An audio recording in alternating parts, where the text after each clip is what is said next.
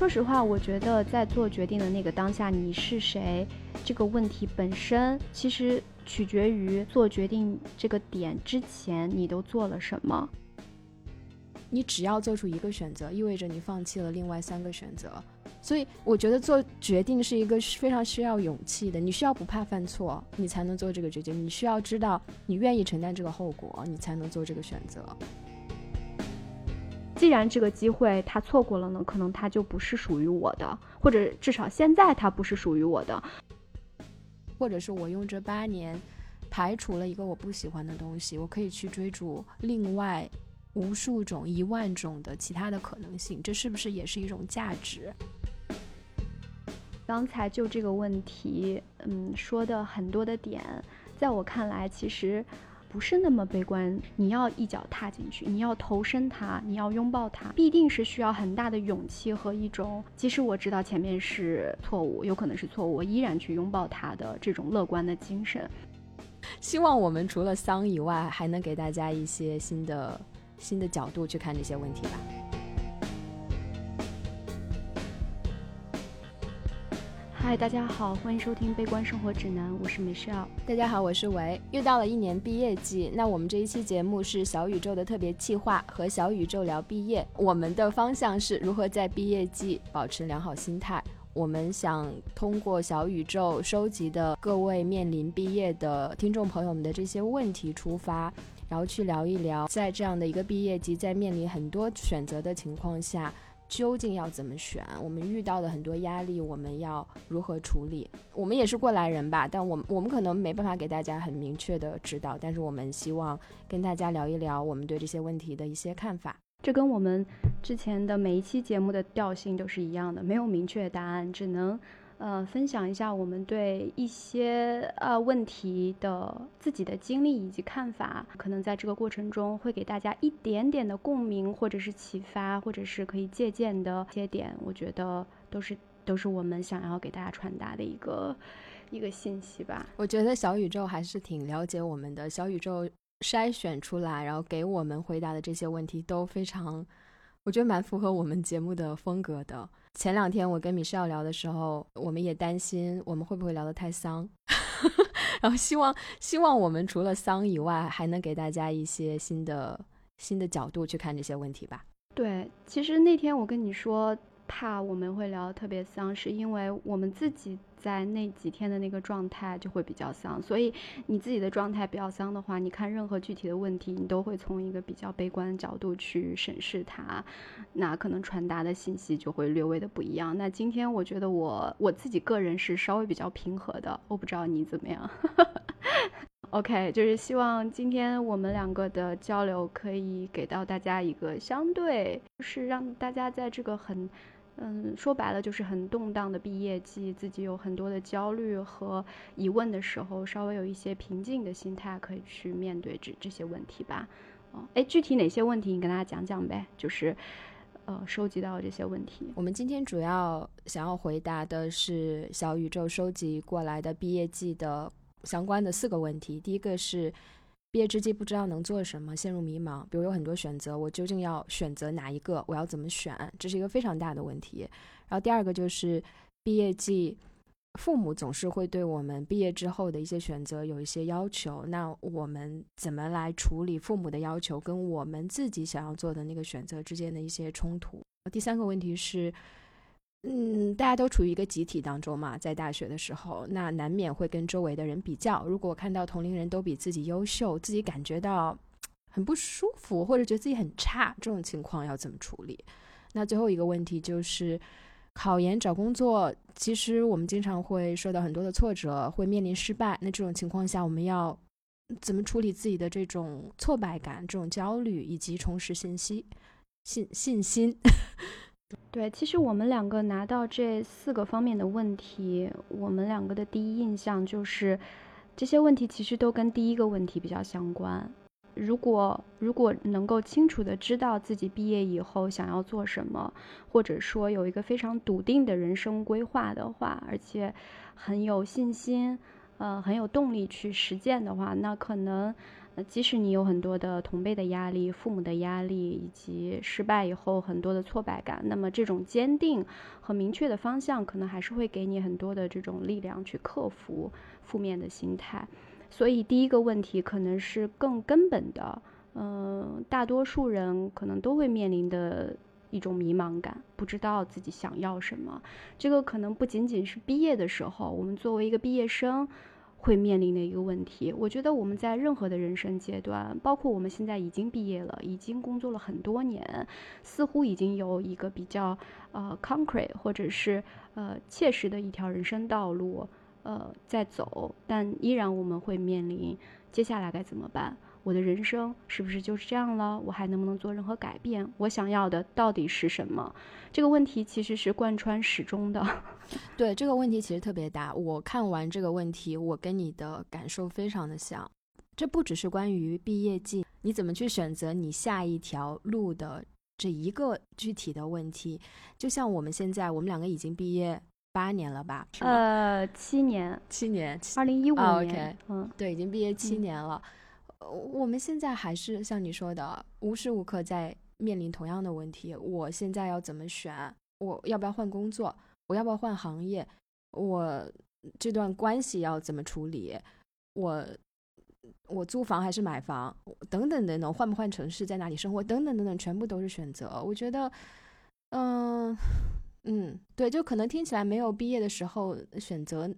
那么那么大那么重要的一个选择，但是这确实是贯穿你人生始终的一个问题。在有多种选择的情况下，你究竟要怎么选？你怎么找到自己最适合或者最想要的那条路？对你刚才也提到，就是说我们在毕业的时候，包括后面人生的各个阶段，可能都会面临特别特别多的选择。我们之所以困扰，不知道该如何选，是因为。在众多的选择之间，我们对于自己能不能做出一个正确的或者是更好的选择这部分能力，或者对自我的认知，其实是有很多的不自信的。就是，如果说别人，如果今天有一个导师，有一个人生导师，一个非常成功的呃人站在你面前说：“我帮你选”，而且你非常信任他的话，他能给你保证一个说这个选择。呃，肯定是没有问题的。那是不是可以减少你这部分的焦虑呢？你的这种压力或者迷茫，是不是源于你对自己的不确信？你这个时候更愿意有一个更有经验的人、更睿智的人来帮你做出一个选择，你的痛苦是不是就能减少？我觉得这个问题特别的有意思。我我现在就是比较常规的在做心理咨询，每个月做一次，然后每个月现在跟心理咨询师聊的一些问题都是特别随机，可能聊到哪儿就是哪儿了。然后上一期我们正好聊到了相似的问题吧，我就跟他说，我觉得我不管做任何选择，甚至是一个非常非常非常小、看似非常无关紧要的选择，都要花费我好多好多的精力。我特别特别害怕自己做的这个选择不是最优的选择。做这个选择会为我带来一些我不想承受的结果跟负担。就举个例子，我最近不是在练习舞蹈嘛？我当时知道自己想学舞蹈，那全悉尼有这么多舞室，到底选哪一个？我光做 research，我可能就做了好几个月。甚至我跳舞的念头可能从两年之前就有，这两年之间我不断的搜索，不断的检索，就是没办法下决心，我到底要选哪一家？啊，这一家离我家近，但是它好像舞种没那么多；另一家有点远，啊，但是可能地方设施有点差，我就不停不停的在纠结，然后最后我就意识到，这真的是一种恐惧，恐惧做错选择。这个选择如果是你自己做的，责任是要你自己来承担的。像你说的，这个时候如果有一个人来帮你做这个选择，如果选错了，那责任在他，不在于你，你自然就会。但是你还是要承担这个后果呀，就是这个后果是由你自己来承担的。后果是你自己来承担的，但是在某一种程度上来讲，你似乎可以逃逃脱这种自我谴责。你可以说，觉得就怪是你的错。对，就比如说你你。现在其实我们那一代都是嘛，我们高中毕业的时候选哪一个大学哪一个专业，我们其实脑子里大多数人没有什么概念，然后高中也从来没有教过我们，我们要去探索自己想要学的专业是什么。知识非常的少，我周围非常多的人都是父母帮他们选的大学跟专业。我不一定真的跟我的父母去对峙，但是将来在跟别人对话，谈到自己对这个专业的不喜爱等等等等，你就有一套话术来自圆其说，是因为我父母帮我做的这个选择，所以我不喜欢。就虽然后果是你承担，但是其实你心理上是好受了很多的。所以我觉得做决定是一个非常需要勇气的，你需要不怕犯错，你才能做这个决定。你需要知道你愿意承担这个后果，你才能做这个选择。听下来，好像最可怕的，好像并不是那个选择本身带给我们的后果，而是一旦选择做出。它的后果证明了这个选择是错的，那么这个归因该如何归因？我们怕的是结果一旦出现，到了归因的这个部分，我们指向自己、谴责自己的这种自我愧疚和自我惩罚的这部分。呃，比如说啊，拿你刚才选舞蹈教室的这个例子，呃，出发。那如果说你选错了一个舞蹈教室，那无外乎最最最最恶劣的结果就是你可能。把钱交了，然后花了时间，然后最后又要换，然后可能损失了你的时间、金钱，甚至你会心情不好，因为它本身并不是一个非常非常重大的一个决定，但这个决定产生的后果也并没有你想象的那么的可怕严重，你其实可以去有能力去承担的，但是你害怕的是在这个来回的过程中。当你面临这个结果，你就会反过来说，当时的我怎么那么蠢，或者是当时我我当时的我为什么没有看到啊这家武士和另外一家武士之间有这样的差别？就是我当时为什么就没有做到很周全？你会对自己的能力判断力产生一种质疑，所以好像这听起来是对自我认同的一个问题，就是你很怕呃面临一个。不管是自我对自我的一个 judge，还是别人对你对你的一个 judge，就认为你是不够 capable 的，认识事物是不够全面的，没有那么没有那么有能力。我觉得归根结底，真的就是怕犯错，对吗？就是你怕你投入的这种时间精力白费，然后你怕犯错误，犯错可能就有很多，每个人可能心理上对犯错的恐惧都有不同的恐惧的。内容，比如有像你说，有人是怕别人的评价，有人是怕觉得证明我自己不行，嗯，自己自尊心受损等等等等。但我真觉得归根结底是怕犯错。像你说的，那选错了，我重新选一个不就可以吗？呃，考研考公务员，还是继续深造读博士啊？怎么样？换一个专业等等等等。每一个选择，如果你选错了，犯了错误，你再重新纠正这个错误。究竟问题在哪里呢？你为大家为什么这么害怕犯错？但我觉得，嗯，对于毕业以后选什么路、考研、找工作、找什么工作、去哪里工作，哎，这个确实还是一个比较。关键的一个选择，它对你的影响其实是很深远的。我们现在可以把这个选择拉到一个人生很长的一个轨迹去看，似乎没有那么的关键，因为你永远都可以再去做改变。但是我经历了，我自己经历了一些所谓的内心的挣扎，选了以后再去变，然后再去换的时候，我才发现，哦，原来没有那么容易。就包括我可能之前就觉得，呃，我自己对法律。做了这么久，好像也并没有那么热爱。那我能不能去换一个轨道？最后发现，首先你的动力并没有你想象的那么的足，因为你在一个行业里面，你投入了那么多年的在学校的时间去学它，然后你又工作了一段时间，你所有的经验、所有的所谓的资源，或者是你的认识、你的价值体系。你看问题的方式、你的能力、技能都建构在这个专业给你提供的。基础之上，那么你再去转，好像你有很多的爱好，你似乎想要在那个全新领域去探索，但是它听起来好像很美好，但你一旦去开始，你会发现，如果再加上如果你是一个没有那么坚强的心理承受能力的人，你可能会遇到特别特别特别多的阻碍，会时不时的就会把你打退，可能你很容易就放弃了。我。我最近听了一个国外的播客，然后呢，他就是在讲这种状况。如果你发现你不喜欢自己的工作，你究竟要怎么样？然后他其实给的建议就是说，人生不是线性的。现在这个社会，大家太崇尚的成功的定义，就是说一个人在一个领域去不断的钻研，然后最后达成了某种成就。因为你只有在这个领域投入足够多的时间精力，有足够多的资源跟技能，你才有可能成为一个这种非常深耕的这种专业型的人才，才有可能所谓的就是我们现在社会非常。大家崇拜的这种成功的标准，但实际上，可能大多数人会觉得，在一个领域做久了，觉得忽然没兴趣了，那想换一个领域，或者是工作了一阵觉得没意思，我想考研，考研了一阵觉得，或者读博了读不下去了，我想工作，等等等等，这种情况可能对于很多人都会发生。那他的建议就是，你就去试这个选项不行，你就去试下一个。下一个你觉得不行，你再去试第三个，第三个你觉得不行，你再回过去试第一个。他的意思是你可以多去试，但是你需要注意的是，你要在你试的所有的东西里找到一种连接，把你的这种技能穿起来。如果你做不了一个现代社会推崇的这种成功的标准深耕的人，你是一个 generalist，你是在各个领域都非常有兴趣，但兴趣又很短暂，你又没办法深耕的人，你其实可以尝试。把你对每一个领域的了解，把他们通过一种特殊的联系联系起来。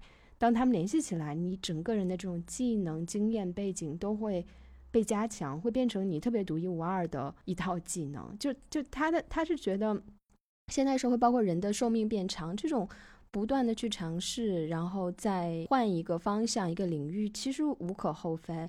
包括我们俩前一阵看的那个电影《世界上最糟糕的人》，他其实讲了，嗯，他贯穿讲的，其实这个女生她就是这样的一个状态，她什么都能做，做的都挺好的，但是他就是只能在一个地方做一阵，就发现自己不喜欢就要换，甚至在关系里也是。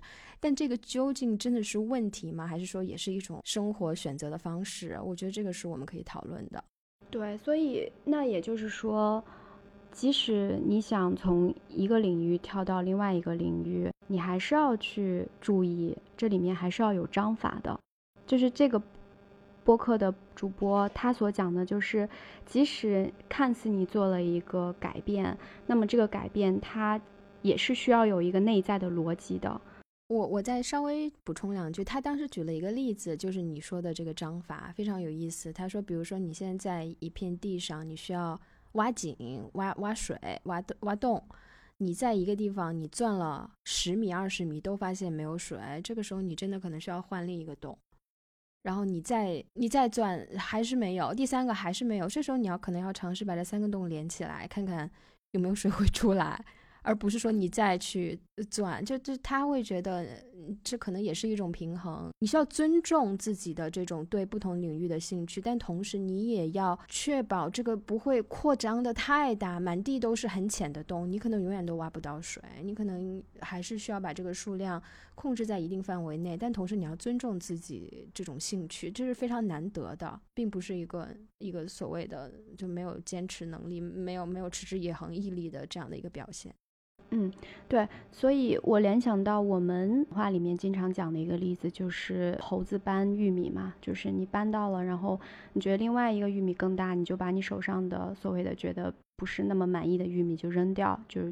追逐下一个目标，我们似乎就在疲于奔命，不断的奔向另一个更大的、更有吸引力的目标。然后在这个过程中，你丢掉了很多你之前已经积累起来的东西，到最后的最后，好像自己两手空空，什么都没有积累下来。结合到刚才你讲的挖洞或者是探井的那个例子，作为这个预言，他想讲的一个反面的意思就是说。你不能不断频繁的去换，而且你在换的时候，你每次都是很急躁的、很功利性的，或者是很想我今天投入一点，我立刻就要看到一个效果，就是你你希望这个效果是立刻呈现在你面前的，你没有那种耐心去让它去发酵，去给它用时间和你的精力去让它呈现一个结果，因为事情的发展它是需要一个过程的。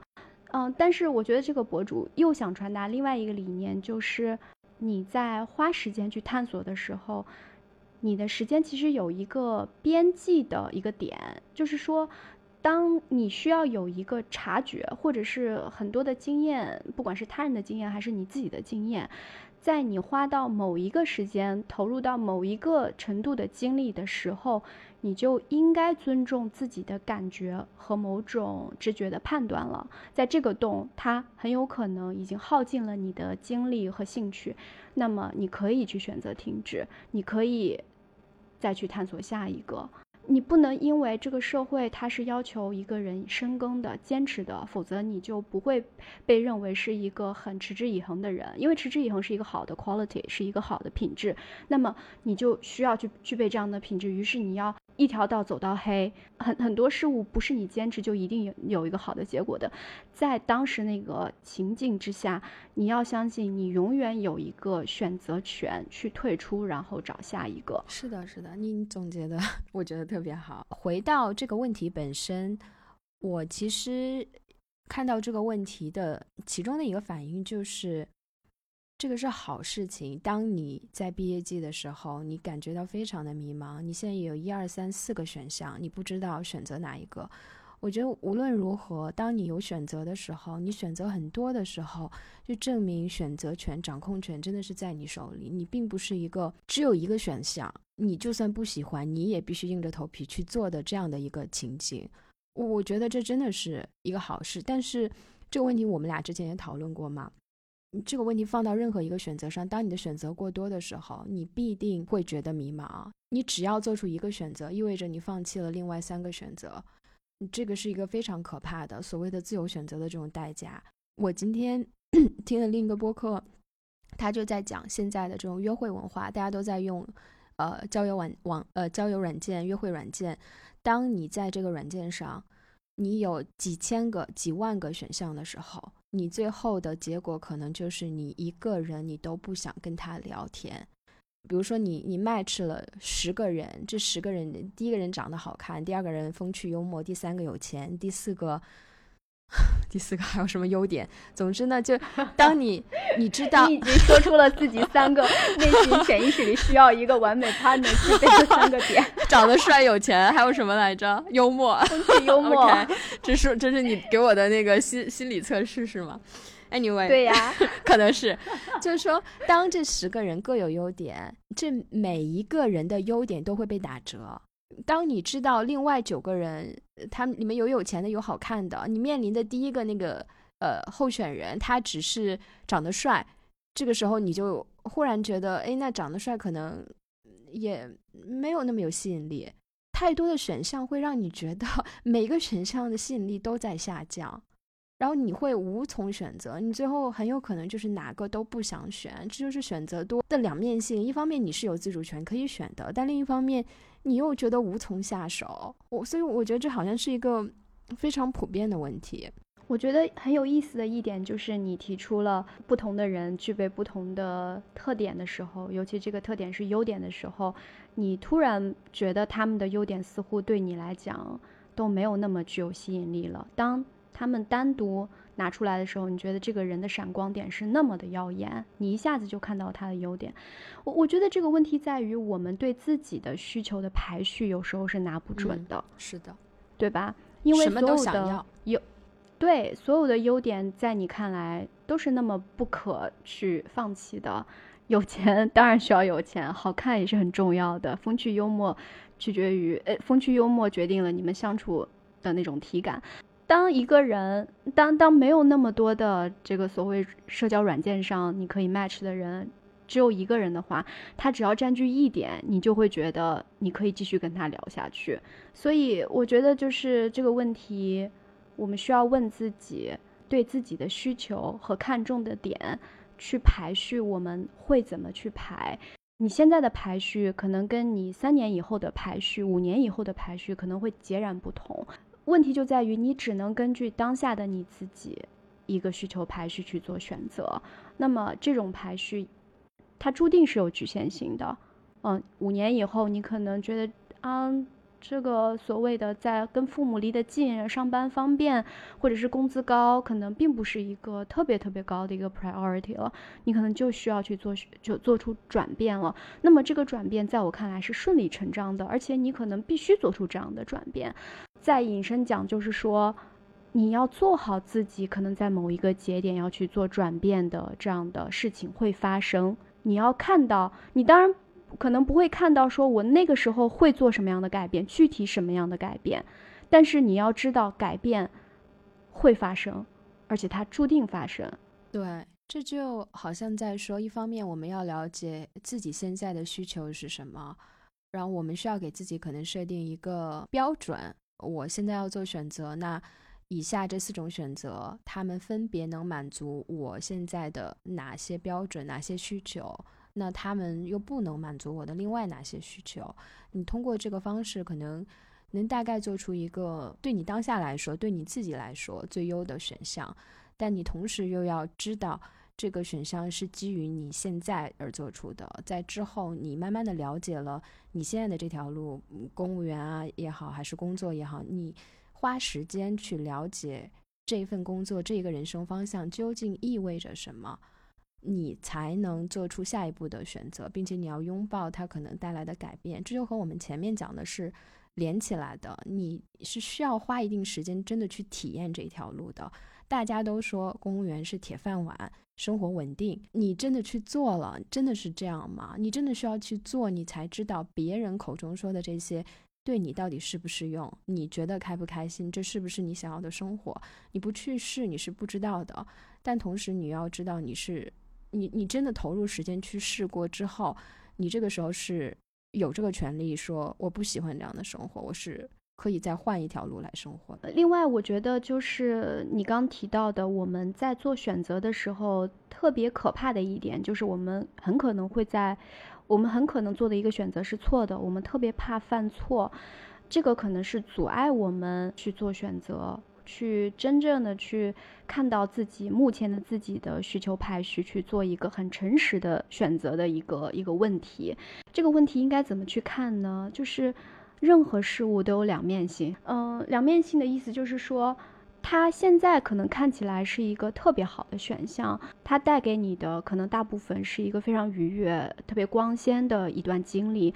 你也要知道，这个光鲜的经历背后，它一定会给你，它不可能是一个全然好的一个状态。任何事情，我现在我自己的经验是觉得，没有任何一个选项是全然的好，是的，或者是全然的坏。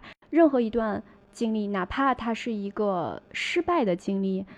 你可能过一段时间，可能在当下，在你失败当下，你是有巨大的挫败感的，你甚至会指责自己为什么那么，嗯，当时为什么会选那样的一个路来走。但是，你需要去可能隔一段时间再去看的话，你会发现这一段所谓的错误的经历、失败的经历，它可能带来。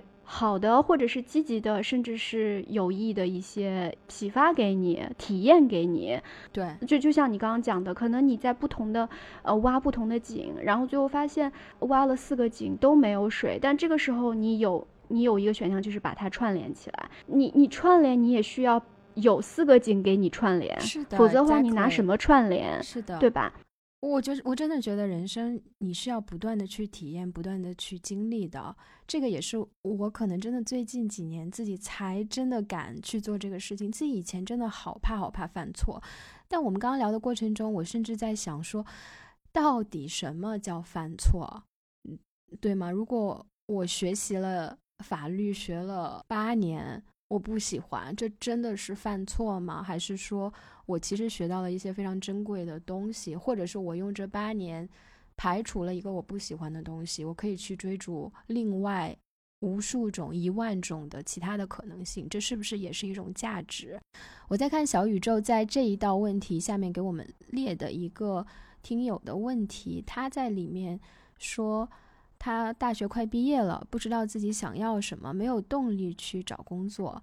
他原来实习的工作呢，他就觉得这种工作很痛苦，和他学的这个理念是相悖的。然后他大学四年里，大概有三年半都在思考自己真正想要什么，也没有想出个所以然。我觉得他的这个说法，我非常的能体会。我觉得自己也花了非常非常多的时间去想，我究竟适合做什么，我是一个什么样的人，我的性格特点是什么，我的。呃，适合我性格特点的职业是什么？这些职业哪些能赚钱，哪些不能赚钱，哪些能找到好工作，等等等等。我觉得这些是有必要的，就你做这些探索是非常好的。但如果你花了几年的时间都在想，你没有真的把自己一只脚迈到你现在通过想了这么多做出的一些选项里面，真的去尝试它，真的去花时间去体会。这个方向，你认为你感兴趣的这个东西到底是什么？你可能永远都找不到自己的那个方向，就不断试错，它也是一种，它它是一种不断的让趋于你，让你做出更有选择的一种方式，它并不一定意味着时间的浪费。哎，我觉得我们刚才就这个问题，嗯，说的很多的点，在我看来，其实，呃。就是不是那么悲观，悲观生活指南。其实我们，其实我们的出发点似乎就是说，即使他错了，他也没有你想象的那么可怕。我们，我们其实对于很多选项背后带来的东西，以及你人生需要经历的很多困难啊、两难境地，其实我们是抱有一种乐观的底色去看的。就是你要一脚踏进去，你要投身它，你要拥抱它，那么这必定是需要很大的勇气和一种。即使我知道前面是错误，有可能是错误，我依然去拥抱他的这种乐观的精神。这个让我觉得，也许今天你很害怕，你找了一个很睿智的人，很很有经验的人，或者是他自诩为一个很有经验的人来跟你讲说，不要选那个，那个你一旦选了，你会如何如何如何，将来会发生如何如何好的呃不好的结果。所以我劝你还是不要那样。然后当你。跟他说，哎，那 how about that？就是如果是那个选项呢，他还会给你讲一道，讲一通理论，然后举出很多他带来的可能很不好的结果。最后你会发现，你会被别人的声音、别人过来人的很多声音去束缚，去去干扰到。Anyway，就是他，他们好像是悲观的看清了很多问题，但但我觉得他们只是听起来很聪明，看得很透而已。但是至于你选了以后你会面临什么，那是你个体的经验。是的，真的。嗯，我觉得你刚刚说的这这种 非常自信的给你指点迷津的人，他其实是把自己的经历跟感受，他认为是普世的。只要我经历了这些，我有这些感受，全世界的人都会跟我有一样的感受。我不喜欢这个，我也建议你们不要做。那肯定不是嘛？哎，我之前在那个 LinkedIn 领英上面参加过一个类似一个志愿者活动，就是说我以以毕业生已经在职场的人，法律人的身份去给一些。呃，还没有毕业的法学院的、即将毕业的法学院的学生做一些问题的关于求职问题的回答。我收到的几条问题就有好几个都在问：，嗯，我现在学什么什么？我的背景是什么？然后我现在可以找工作，我还可以出国留学。请问你觉得我需要选哪条路？就这种问题，真的没有人能回答你。你要出国还是你想要去找工作？我觉得都很好。问题是你想要什么？你这个时候拿这个问题去问一个。学姐，学姐不是你，她跟你的人生想法、感受、性格全部都不一样。你你问她是没有用的，她可以告诉你怎么样申请大学，这些大学的要求是什么，然后她了解到的这些毕业生的去向大概是怎么样的。但这永远都是一个，就是你你自己的选择还是要你自己做。你可以基于这些东西去选做选择，但没有人可以给你一个非常具体的指导，帮你做这个选择。对，尊重。自己对这个事情的看法，而不是被他人种种的他人的个体经验所绑架。因为，就像你说的，每一个人的个体经验都是非常独特的，他没有办法就是普世到每一个模子里面。嗯，但由这个问题，我我想到的另外一个就是，那也有很多毕业生就会很苦恼，我的父母。会对我的人生规划、我的毕业后的选择有很多的看法，他们也不断的在给我做很多的引导，甚至是把他们的想法强加于我。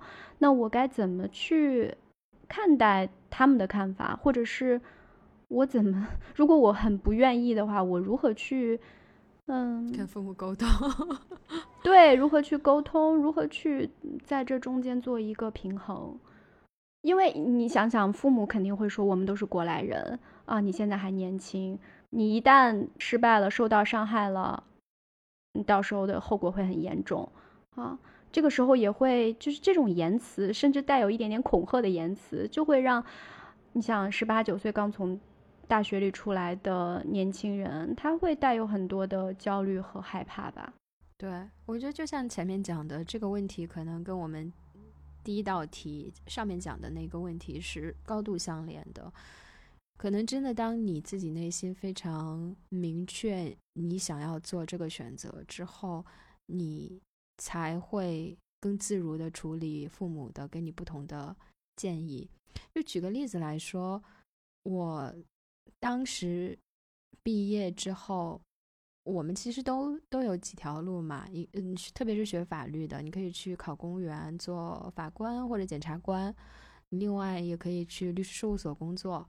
然后在其他的就是你可以选择继续深造啊，或者是你可以转行等等等等。我记得当时我爸妈，特别是我妈，呃，知道我想要去律所工作，她的第一反应就是律师事务所就是开在我们家那个呃十八线小城市居民楼。下面那个就是有的那个一楼，它可以改成那个商铺嘛。他说看我们小区就有人把那个商铺改成了叉叉叉律师事务所，然后专办什么呃催账呃呃离婚，然后那个呃交通事故，呃什么财产、房产、遗产继承等等等等。然后他就觉得这个朝不保夕呀，你这个没有案子，嗯怎么吃饭呀？他就觉得这就是小小商小贩，坚决不能要。你既然能考公务员，你为什么不考公务员呢？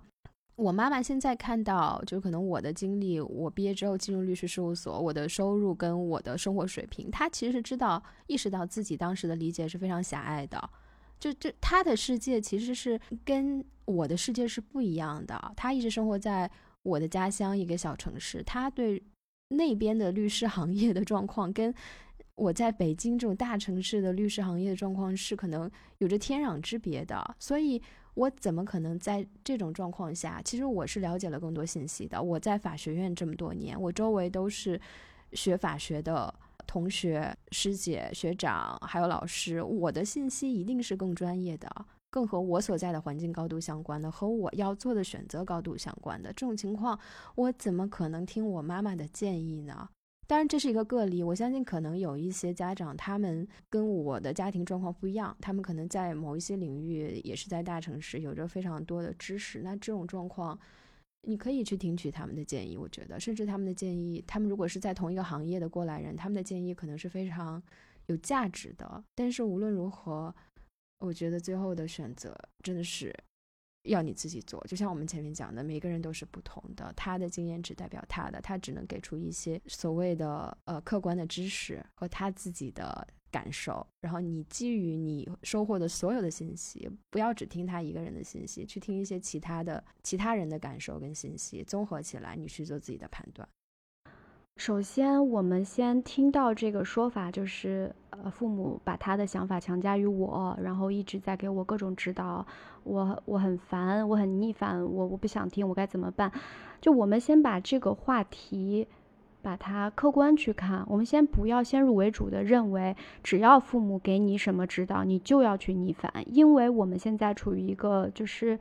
呃，九零后、零零后为主的一个毕业生的一个群体，那么我们的主体意识，我们对于啊父母的那种啊控制，可能都有一种逆反。我们觉得自己应该做自己的主人嘛，就像我们在第一第第一个问题里面讲的，你一定要尊重自己的个体经验。但是呢，我觉得这真的是关乎你的成长经历和你的家庭环境的。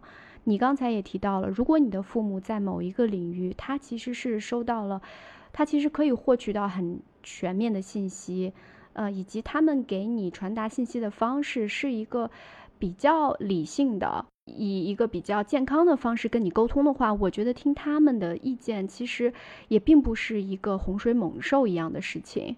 就我自己的经验来讲，我跟你一样，就是我的父母对于。呃，我其实是我们家族里面唯一一个出来上大学的人。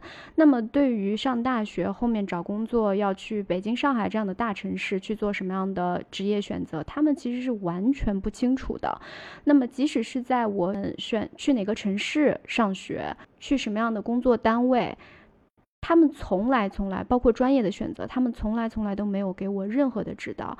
我在十六七岁、十八九岁的时候，就在凭借着我从电视上看电视、看电视剧和其他人在报纸上获取的只言片语的信息，去做了很多的选择。我真的没有了父母的这些所谓的指导，我就觉得我全然的自由和开心了吗？某一个部分的我似乎在。告诉自己，好像自己很失落，就是在某一个人生节点、某一些瞬间，我似乎很想让父母通过某种方式对我进行指导，好像我有一种可以依靠的力量，好像我能被拖住。我特别能理解，我跟你感觉特别能理解，我特别像，就是当你也不知道怎么选，你也面对很多未知恐惧的时候，你特别希望有人。特别是你亲近的人能帮你一把，但是你发现你的父母好像没有这样的能力。真的，说实话，因为他们不懂你要面对的这个选择，你只能自己做。这个时候你也会觉得，啊，这是一个很复杂的感情，并不是全然的自由的感觉。对你其实是被迫去做了一个你诚惶诚恐，你根本不知道那个选择背后意味着什么，但是你必须要选，因为没有人可以给你指导。甚至一个精神上、情绪上的支持都没有办法得到的一个状况，这个时候你并不比那些父母可能会给很多指导，然后告诉你指指点点、指手画脚的那种状况，不比那个状况轻松太多。你你可以判断父母给你的意见和指导其实是一个相对健康、相对有益的一种。状况之下，其实你不妨打开自己的心扉去听一听他们怎么说。然后，也许你听了他们的意见，你就在你的小的城市里面找了一份似乎看起来是铁饭碗、非常传统的一条路的话，那也没有什么。就是不要被现在的某种声音所主导，就觉得那样就不够有独立意识，那样就很很丢人呀，或者是怎么样。因为无论如何，有一天。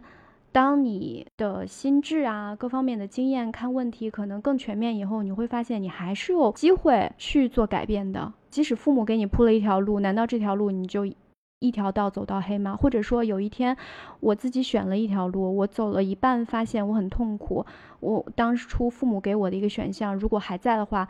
我回去再去选那条路的话，也没有什么。我觉得这跟我们第一第一部分讲的，就是无论任何一种选项，听别人所做的一个选项，还是我们自己做的选项，就最终最终我们，你要相信你自己，永远都是有机会去改变的。嗯，哎，讲到这儿，我想就是把这两个问题，甚至把第三个也纳进来一起来讲，就是我们讲了这么多，分析了这么多。但是无论如何，我们特别是这些真的在毕业季的毕业生，他们真的都是要做一个选择的。那我们刚刚讲，嗯，可以让这些毕业生真的去探索自己的需求是什么，这些他面临的选项，每一个选项的优点跟缺点，跟他现在的知识告诉他的，给他带来的不同的生活是什么样的，他是可以去把这些都列出来的。那列出来之后，他们究竟要怎么选？就我们两个之前也聊过嘛，你究竟是靠你全都列出来，你全都梳理之后，你靠感觉去选，还是你用一种非常逻辑思考的那个有十个我看中的优点，两个我呃不不喜欢的缺点，然后用一个数学公式，然后 算出来一个你觉得就是得分最高的选项，还是说这是一种结合，是一种直觉？嗯，其实你刚刚在讲这一些。方法的时候，我可能觉得那些东西都好混沌，就是你即使把那些嗯好的不好的加减项都列出来，最后你可能拍板那一下依然是有很多情绪冲动的成分的，真的。就是你很难排除很多情绪向的东西，你你很难保证，就是说在决策做出来的那一刻，你是全然理智的、全然理性的。是的，就包括其实像父母对自己选择的这种施压，其实我觉得说白了，这个你究竟如何去处理父母和外界，甚至第三个问题，你周围的朋友给你带来的这种压力 （peer pressure）。其实真的都关乎在做选择的当下你是谁。那有的人他就可以做出一个可能跟这些外在压力看似没有太大关系的尊所谓的尊崇他内心的选择，那有的人可能就会更容易受到这些选择的影响，甚至这个影响大到他要根据这些影响外界的影响去做一个选项，这真的是关乎你当下是谁。所以他可能说白了，你你一方面是要探索每个选项究竟，你去了解它，就像我们前面讲的那么多，你去跟周围的人谈。跟那些有经验的人聊，然后跟你的甚至跟你的父母聊，听他们的建议。你你多去聊，然后甚至探索你自己、你的性格特点等等等等，或者你说的在电视剧上看都可以。你要把这个信息弄得越广越好，然后你基于这个，你去做一个，我真觉得可能是一个直觉的判断，甚至你都没有什么判断。我先回想当年我们的毕业季。那就是我也去考了公务员啊，但是我考的时候我就知道我根本就不想做公务员，但又觉得这个机会放弃了好可惜。周围的朋友都在考，我为什么不考一下呢？所以连考试都没准备，就直接去考了。那我肯定是考不上的。那剩下的选项就是，嗯，去律师事务所投简历喽，投实习喽。那你实习投到了，然后人家嗯实习期满就会给你一个正式的职位，你就顺理成章的入职了。可能这种思考都。很少，甚至像我们前两天聊的，好像你在做了一个当下你自己觉得相对满意的选择的时候，你其实隐隐约约是知道的，这个选项是对的。就公务员那个考试，我虽然去了，但其实我自己知道我根本就不想要。虽然我行动看起来跟他有一点的偏差，但是你其实是能知道这个选项你想不想要的。对我特别同意。就比如说你刚提到的，你在做选择的那个当下你是谁？说实话，我觉得在做决定的那个当下你是谁这个问题本身，其实。取决于做决定这个点之前，你都做了什么？就是你在这个点之前，你做的所有的纠结呀、调查呀、研究啊、跟别人的交流啊，甚至你包括去实习，你自己的亲身体会啊，这些东西它其实一点一点积累了起来。它有理性的成分，它也有感性的成分，一起共同作用，然后累积到你做决定的那个当下的你，它成为了当下的你。当下的你，它不是一个孤立的个体，它一定是包含了你之前经历的所有的经验、你的纠结、你内心的挣扎，然后在那一刻。似乎我刚刚讲的是，似乎是一个情绪的选择，或者是就是那么一瞬间的冲动，或者说当时你拿到了一个 offer，然后这个 offer 就是顺理成章你接了，那就是它了。但是你要知道，这个结果在当时的那一瞬间呈现给你，它一定是由于前面的一系列的那条路走过来，它积累的一个结果。我想说的就是，如果是这样的话，在当下的你在决定拍板的那一刻。不要怕，你要相信，在那一刻，你既然做了，那就是他了。就不要做了以后还不断的在那边自我怀疑啊，或者是怎么样。就是你先让他，让子弹先飞一会儿，就是让你这个决定先飞一会儿。就好像这个决定，你倒推过来，你做什么样的决定，其实可以看出你是谁，或者是代表着你是谁。在这个过程当中，我们刚才不断强调尊重个体经验啊，不能去惧怕做出决定。那这个时候，如果你的同辈都在做 A 选项，然后你做了一个 B 选项，或者是，嗯，看起来同辈都那么的坚定自己的选项，就没有那么的难，然后你在这边不断的纠结，这个时候你会不会觉得我好像就是没有我的同辈优秀？我不知道，我没有我的同辈知道人生该怎么过，就是你的，你这种所谓的 peer pressure，你怎么去处理它？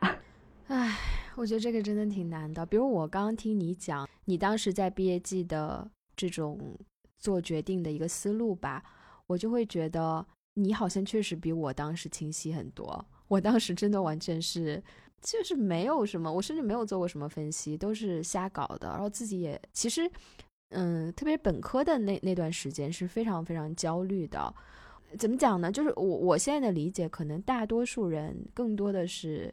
像我这样的，或者是起码是在小宇宙上面提问的这些啊年轻的朋友们，他们可能很多人都是这样的。我觉得他们的同辈大多数心里也是非常不确定、非常焦虑的。大家看起来好像都有某种方向。那个人疯狂的在图书馆复习公务员考试，另外一个人疯狂的找实习投简历，然后第三个人疯狂的申请美国的法学院，等等等等。但我觉得大家心里的那个焦虑。都是在的，这种在不同的选择之前的这种惧怕。所以，如果你的担心只是大家看起来目标都非常明确，而而我好像是一个特别普通、没有什么优点，又不知道自己。将来想要什么的人，我真的觉得你可能是大多数的人。然后我希望我们今天这期节目，特别是前面讲的那些，给到你一些帮助，你能做出一个你自己当下非常符合你自己是谁的这样的一个选项。对，现在都能回想起来，当时在毕业季的时候，我觉得我面临的一个同辈压力就是。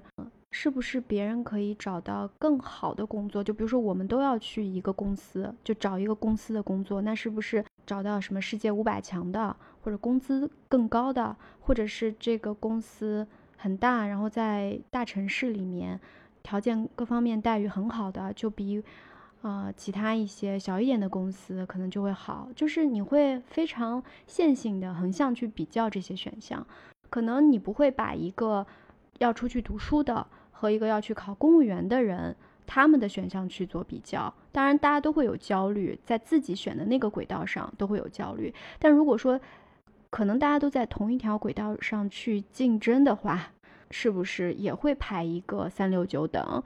那这种三六九等的排序确实是很现实，就会造成大家的心里的那种焦虑。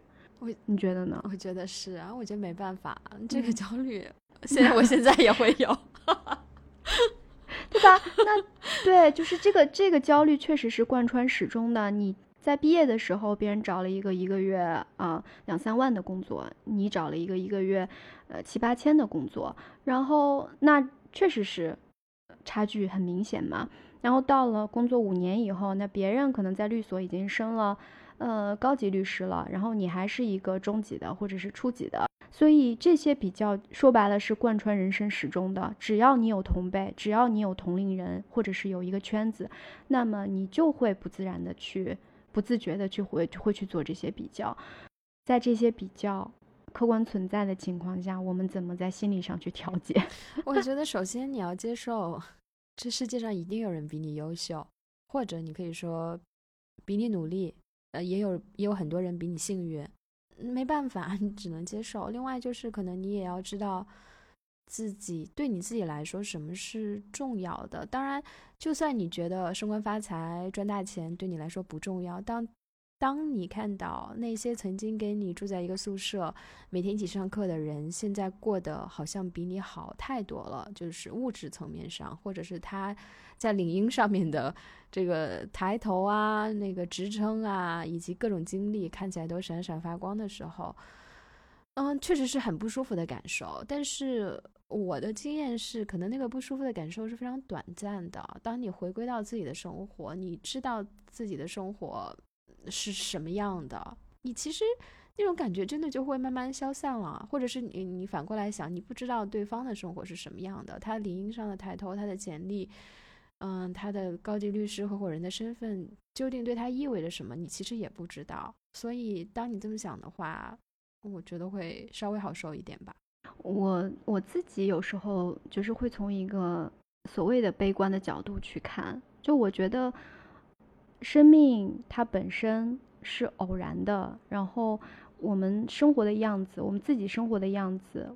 似乎我们每天都在做选择，但它一旦呈现在你身上，的它就是一种必然性。几乎可以说是在一段时间只能过一种生活，我们没有办法在过我们现在的这个生活的同时去体验别人的生活。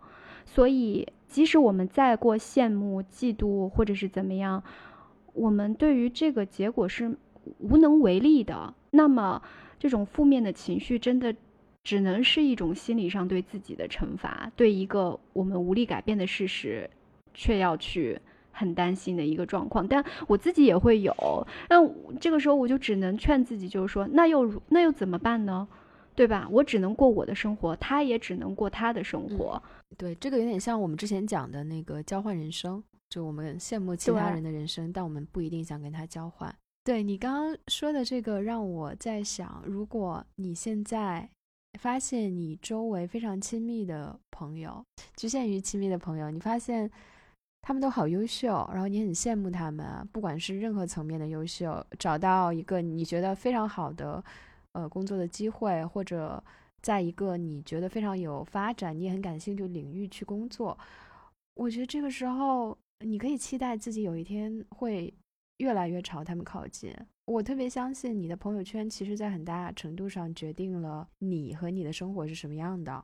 但是你知道吗？就我，我现在发现我是没有一个圈子的。我我也自己没有一个圈子。我我对不说圈子吧，嗯，我也没有圈子。我们之前聊过嘛，我觉得我朋友都是散开的，可能总总共也没有几个，但大家都是散开的，不是说一个圈子里有五个人就是一对一的。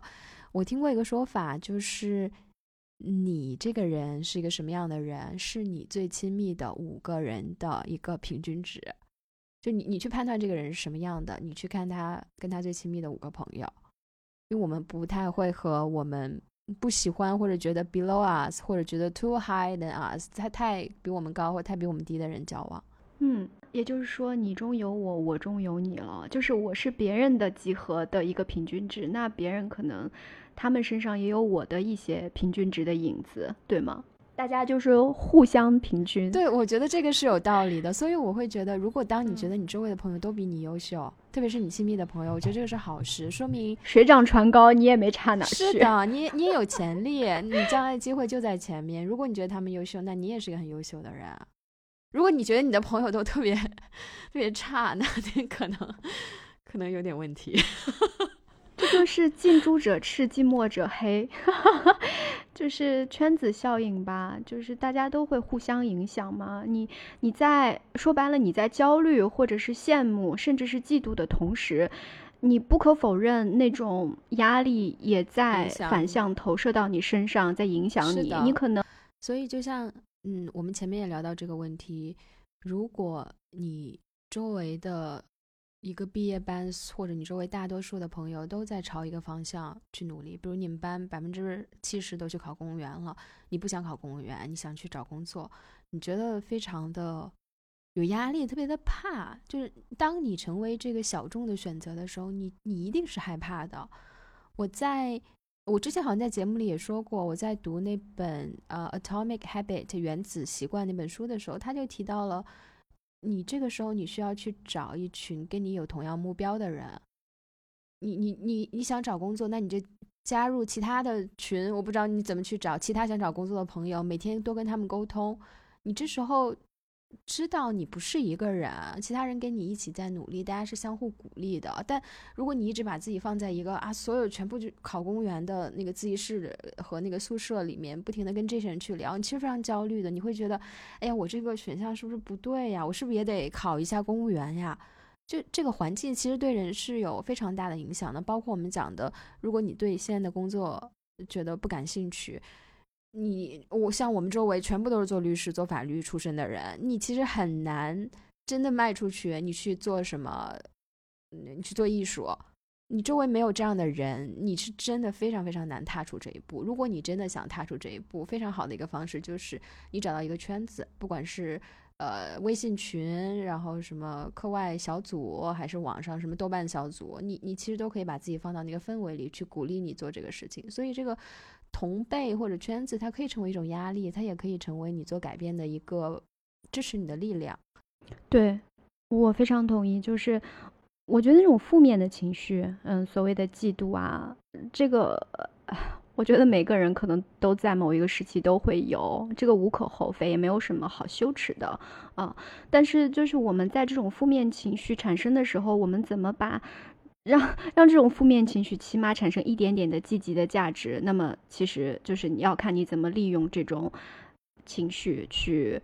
呃，让自己做出某种积极的改变，比如你说，啊，可以去找到你自己的一个圈子，然后其实就是所谓的抱团取暖嘛。在你在当下的一个圈子里面，你发现非常的不融入，然后你觉得自己格格不入，也没有办法达到他们的那个状态的话，那么你就去寻找你自己的同温层。同温层有可能。似乎看起来有点局限，但是我觉得有时候人真的是需要一种抱团取暖的状态。就像你之前跟我讲的，很可能你的那种支持来源于你成年以后自己建立的某种 family，就是这个家庭。这个家庭可能并不一定是你的血亲或者是伴侣，它可以是你自己自主意识的去选择跟你有同样价值观的和人生目标的一些朋友，大家一起去互相 back up。我觉得真的是很重要。其实这是一种自我照顾。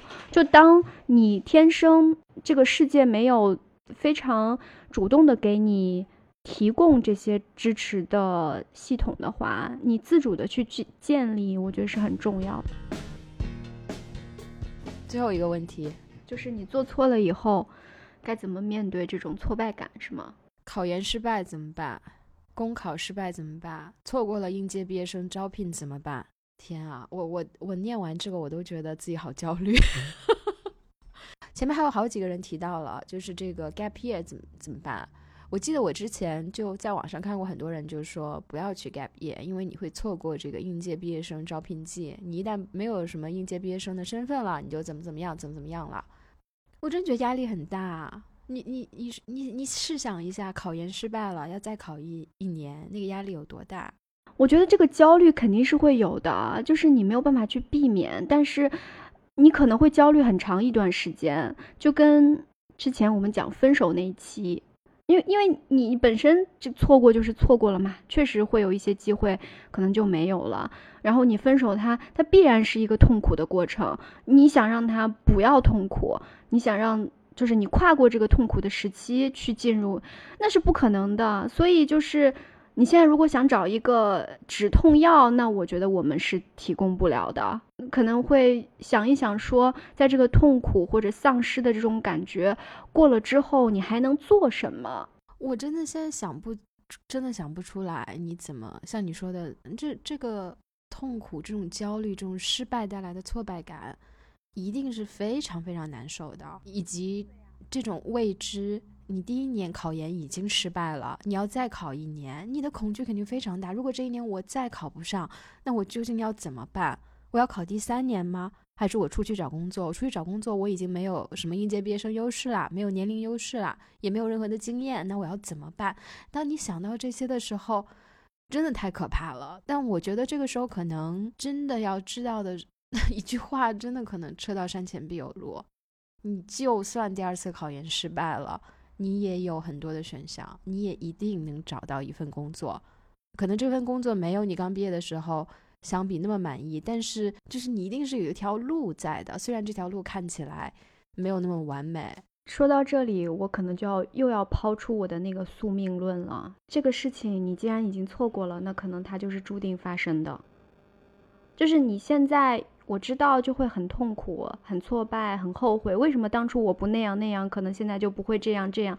但问题是，你能错过，这就是你的生活。是的，你的人生在这个节点，它就是没有呈现给你。它可能在那个节点，它需要临门一脚，但是宇宙的 力量让你没有那么临门一脚。所以就是接受它。如果你不接受它，你一直在指责自己、懊恼，然后觉得。当初如果我怎么样了就怎么样，其实并不一定。你拿到那个结果了，假如说当时你没有错过，那么你之后的可能殊途同归，你还是回到，可能还是会回到那个三年以后的现在的你，或者说，即使你当时有那个机会，接受了那个机会，你去了以后发现体验并不好，所以我们还是需要一点点的自我。安慰或者说自我欺骗，就是既然这个机会他错过了呢，可能他就不是属于我的，或者至少现在他不是属于我的。我觉得每一次的，不管是对你的考核还是什么选拔，每一次的标准可能都是不一样的。你作为你自己，可能并不符合那个标准，但是不符合那个标准不一定意味着你就是一个有缺陷的。嗯，特别多缺点的、不优秀的一个人，你不符合那个标准，并不意味着你不符合其他的标准。你要相信，有一些标准可能就是为你制定的，或者说你能够达到那个标准，所以你可能是需要找到那个你符合的那那一个领域吧，对，或者是那一那一次考验。嗯，所以我我想说的就是，有时候成功或者是你被选中机会，你只需要一个就够了。它可以把你引向一个新的人生，然后在接下来路上你还会遇到各种各样其他的机会。嗯，我在看小宇宙给我们收集上来的一个问题，这个听友就说他面试了八家，一个 offer 一个 offer 都没有收到，然后他开始自我怀疑。他说有的公司说他太活泼了，不适合这份工作，让他怀疑他的性格。我看到这段话的时候，我就想说：天哪，我多希望自己是一个面试的时候活泼的人呐！竟然活泼的人也在面试的时候会有困扰，会有公司不想要活泼的人。这就像你刚刚讲的，那可能这个听友的问题就是，这八家公司的标准都不符合，跟他的气质不符，跟他的人生轨道就不符。那可能第九家他就喜欢活泼的，就招你了。或者是这个听友可以去回去看一下你投的这个职位是不是怎么讲呢？不适合太活泼的，比较适合所谓的沉稳内向的人来工作。那你是不是可以考虑一下，换一个领域，换一个行业，换一种职位？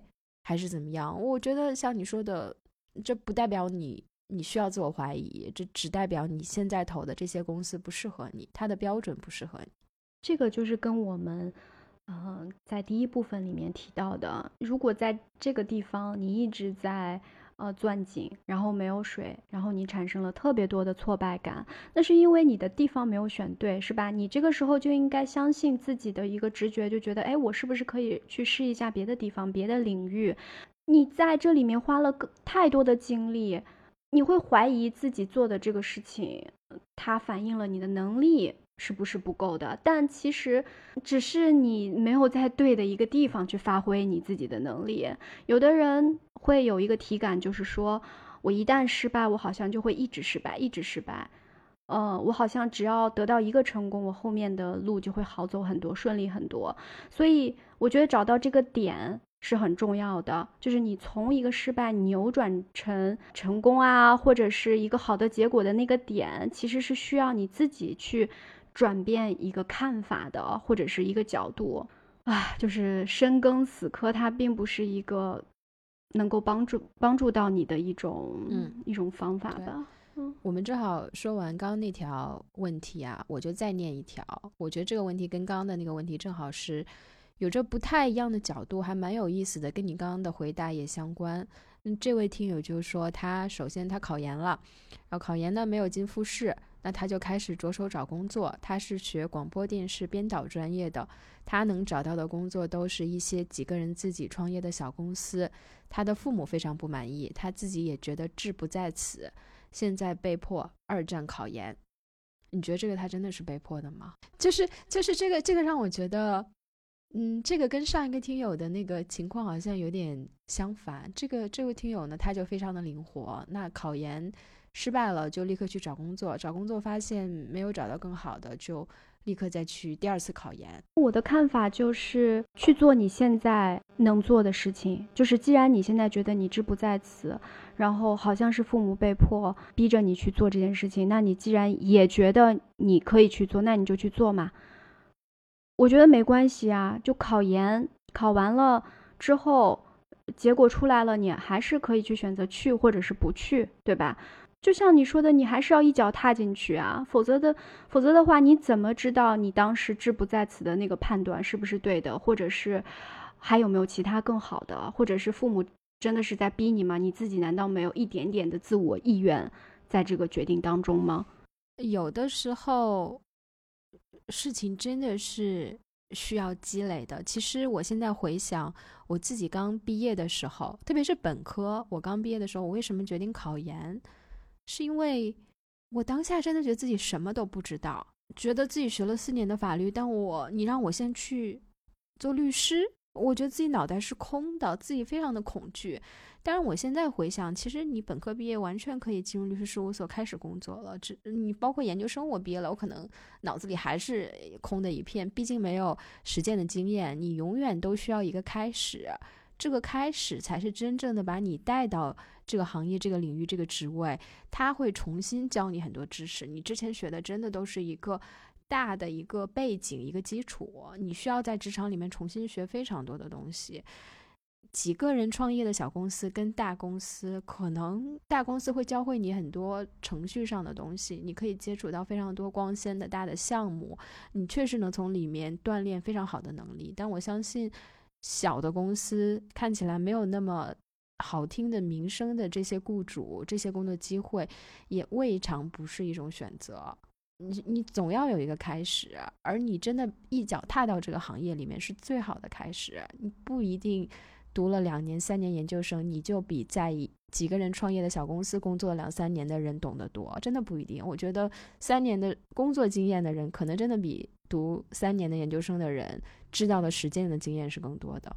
哎，说到这儿，我有时候觉得，就是人们总是需要为自己的决定做一些解释，就是去圆这个选择，去让这个选择听起来是合理的。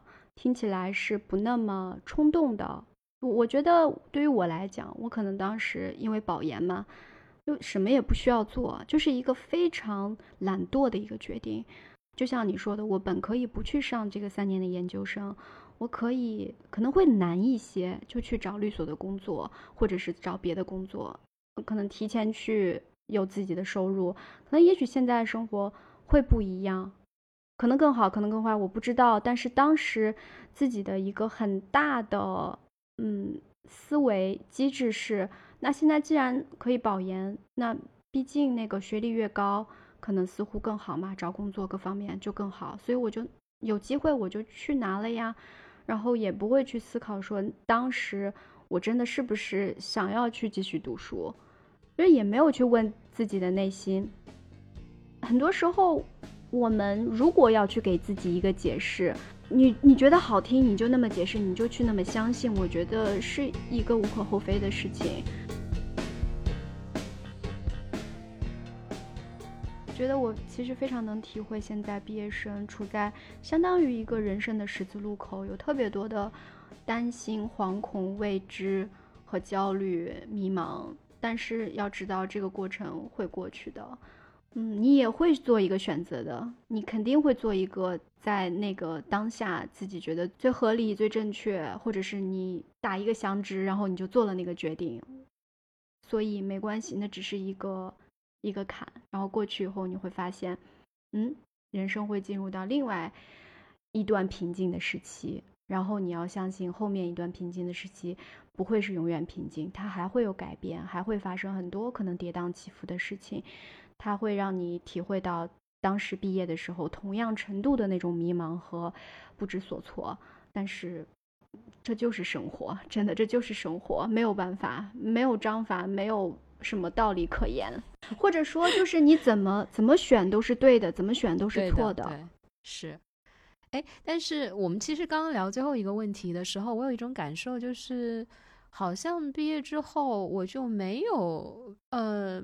当时毕业季面临的那种，类似就是那个生死之搏，就类似高考的那种感受。你要么是生，那是因为你也成熟了呀，你见得多了呀，你的经验积累的多了以后，你自己也有一套自己应对这种情况的方法。我觉得自己现在，你可能真的越往后活，你会发现，如果啊，如果你你足够幸运，你的人生路相对平坦顺利的话，你可能会发现。你的选项是越来越多的，或者是你更接受哪种选项都有它的可接受性，你都愿意去接受去体验，你你不会太抗拒。我刚刚想说的是，我好像没有在那种什么复习一整年，然后孤注一掷一定要考上研的那种状态了，对吧？就你你面试这家公司没面到，那怎么样呢？再投第二家，第二家没面上，再投十家都可以。嗯，现在好像就是觉得自己的生活还是相对选择更多一点。我觉得你的心态更平和了，或者说你看这些选项对于它每一个背后带来的结果，可能你更加呃淡然了吧？你知道它有两面性，你不会认为做一个选择，如果它是错的，它就是全然的负面的，它将会让你的人生变成就是全然的痛苦。你知道。它一定会给你带来某些积极的东西，而且你也有能力和自信去处理。如果它错了，它会有什么负面的结果？好像你对你的人生有了更多的掌控了。嗯，所以不一定是说考研季大家面临的选择就更 crucial，那么的更更关键。对对可能人生之后不断的有这种选项，但如果你找到了自己去掌控它的方式，你其实心态上会舒服很多。那这可能是年轻人难免都需要经历的吧？你都需要经历这种焦虑、迷茫、不知所措、恐惧之后，你可能才能慢慢的体会，也没什么大不了的。对，嗯，对，只有经历过后，焦虑过后，你才能云淡风轻嘛。嗯天啊，我们这个结论就是，你们就去焦虑吧，你你们那你们那没办法呀，就是我帮不了我我那么帮不了你们之前那么的 呃痛苦伤心，你就跟我说你别伤心，你别哭，你别痛苦，那我会吗？我会听你的，然后就立刻不痛苦吗？嗯是的那不可能呀，就是嗯我们也没嗯法帮你们选，我们也没法替你们焦虑，我们只能做这样的一期播客特。别像父 母。好了好了好了，我觉得这个大言不惭的输出了这么多，还是嗯还是很能体会、很理解大家的焦虑的。对，说嗯是大言不惭，我觉得也确实，毕业之后的这七年，我们确实有一些有一些体会吧，想跟大家来分享，然后也希望大家在自己将来的人生路上也可以体会到更多。嗯，然后我觉得人生路上很重要的一个部分其实是运气。你可能觉得自己在做很多选项，自己让自己的生活变得更好或者是更糟，但是有时候你要知道，可能真的就是命运、运气的安排。所以，可能最后我想说的就是祝大家好运。好呀，祝大家好运！谢谢大家收听，感谢大家，也感谢小宇宙特别企划这一期节目。好呀，大家毕业季愉快，毕业季愉快，拜拜拜拜